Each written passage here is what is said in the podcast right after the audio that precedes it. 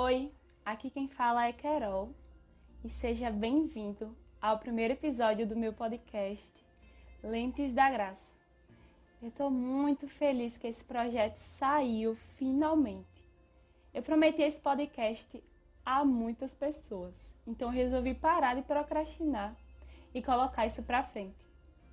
Esse primeiro EP é um pouco de apresentação, mas também já de conteúdo, porque falar desse nome já nos rende um bom assunto. Eu não falei no começo, né? Então deixa eu me apresentar direito. Eu sou nordestina, sou cristã protestante, tenho 21 anos e sou estudante de filosofia na Universidade Federal aqui do meu estado. Eu estou na metade do curso, lá pelo quinto período, e também eu tenho estudado teologia por enquanto por conta própria, há alguns bons anos. O nome Lentes da Graça surgiu de uma reflexão que eu fiz e escrevi que dizia: Aquele que observa o mundo através das lentes dadas pelo autor da vida, olha para tudo e diz: é graça. Eu parto da ideia que todo homem tem a sua cosmovisão, ou seja, todos temos uma visão de mundo com base naquilo que cremos, vivemos e aquilo que está no centro do nosso coração. E a verdade é que muitos de nós não nos atentamos para isso. Mas nos atentando ou não, a nossa cosmovisão estará ali presente. Eu não acredito que é um sistema todo padronizado de como um cristão deve pensar arte, é, dizendo especificamente A ou B, mas que sim, há princípios bíblicos de como a gente pode pensar cultura, sociedade, política ou família. É observar o mundo e as suas nuances por uma lente dada pelo próprio Deus. É poder ver verdade, beleza e bondade numa obra de arte. É receber as mais diversas teorias e não de um modo soberbo, mas firme e honesto, saber identificar e rejeitar para si aqueles aspectos que contrariam a verdade bíblica. Eu posso citar um exemplo, um tanto fraco na filosofia, né? Mas é a ideia de que a verdade é relativa. O que ou que a moral é subjetiva. Nós sabemos que Deus revelou aquilo que era bom e também nos revelou a sua verdade, que é o próprio Jesus. Quando ele fala, né?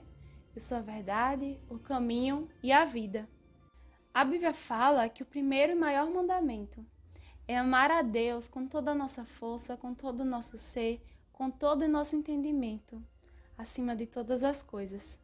Isso significa que até com o nosso intelecto nós devemos amar a Deus. Tudo que nós temos deve ser colocado diante da cruz, diante do altar do Senhor. E eu não trago aqui uma questão meramente intelectual mas de que precisamos viver diante de Deus. Onde não há dualidade, onde não há separação entre vida secular e sagrada, mas tudo é sagrado. Onde não somente uma ou duas áreas da nossa vida são instruídas pela Bíblia, mas todas elas. Todas as coisas foram feitas por Ele, pelo intermédio dele, para Ele. Eu vou citar um teólogo, é, até conhecido, que é o Abraham Kuyper, que fala assim: não há um só centímetro quadrado na terra em que Cristo não diga: é meu. Então eu te chamo a pensar se você tem vivido isso. Se você realmente tem entronizado a Jesus em tudo. Se o modo como você administra, lidera, ensina, serve ou pensa o mundo tem proclamado né, essa frase de que tudo pertence a Ele. E eu não falo de uma dualidade que é muito fácil de ver, né? Como tem pessoas, por exemplo, é muito comum, provavelmente você conhece. Hoje eu ouvi falar de pessoas que são cristãs no domingo e no dia a dia da vida, entre aspas, secular, age como se não fosse, né? Mas de uma dualidade muito mais difícil de ver, até de nós mesmos percebemos, né? Que é quando nós somos cristãos, somos cristãos verdadeiros, mas nós não colocamos Cristo na maneira como administramos uma empresa, como estudamos ou como trabalhamos, até no ofício mais simples ou na tarefa mais ordinária do nosso serviço. O que eu quero dizer com isso? Se o modo como fazemos tudo está debaixo da revelação de Deus que é a Escritura Sagrada. Se o modo como pensamos economia, como pensamos tudo, tudo, como agimos, tem entronizado a Cristo, então essa reflexão que eu tenho me feito há alguns anos e que tem me ajudado bastante, na verdade, a servir, a estar na faculdade, a ser firme nas minhas convicções e na minha fé. Porque eu entendo que não é preciso que eu brigue com todo mundo para que a minha fé esteja ali intacta. Mas eu preciso entender as pequenas nuances e o que Deus fala sobre elas. Não receber todo tipo de coisa, não pensar todo tipo de coisa, não agir como qualquer.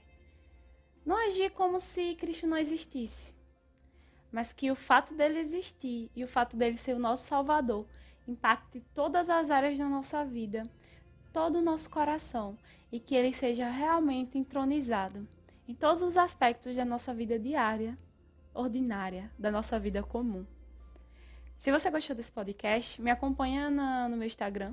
Eu vou estar postando mais episódios tá? Lá também eu posto alguns textos, alguns projetos. Falo do meu dia a dia na universidade, às vezes, né? Porque às vezes eu tô tão cansada que eu só reclamo da universidade mesmo. Mas faz parte. então, se você quiser saber mais sobre os próximos episódios, eu vou estar lá postando no meu Instagram pessoal, que é Carol Lucena. Eu ainda não fiz um Instagram do próprio podcast, porque eu não sei se eu daria conta para administrar mais um Instagram. Provavelmente eu esqueceria. Então, por enquanto, eu vou estar postando lá no meu Instagram mesmo, nos stories. É, então, vai por lá acompanhar, tá bom? Me manda também teu feedback. Eu gosto muito de receber feedbacks, não para me engrandecer, mas para me incentivar, né, a continuar fazendo isso. Então é isso, que Deus te abençoe.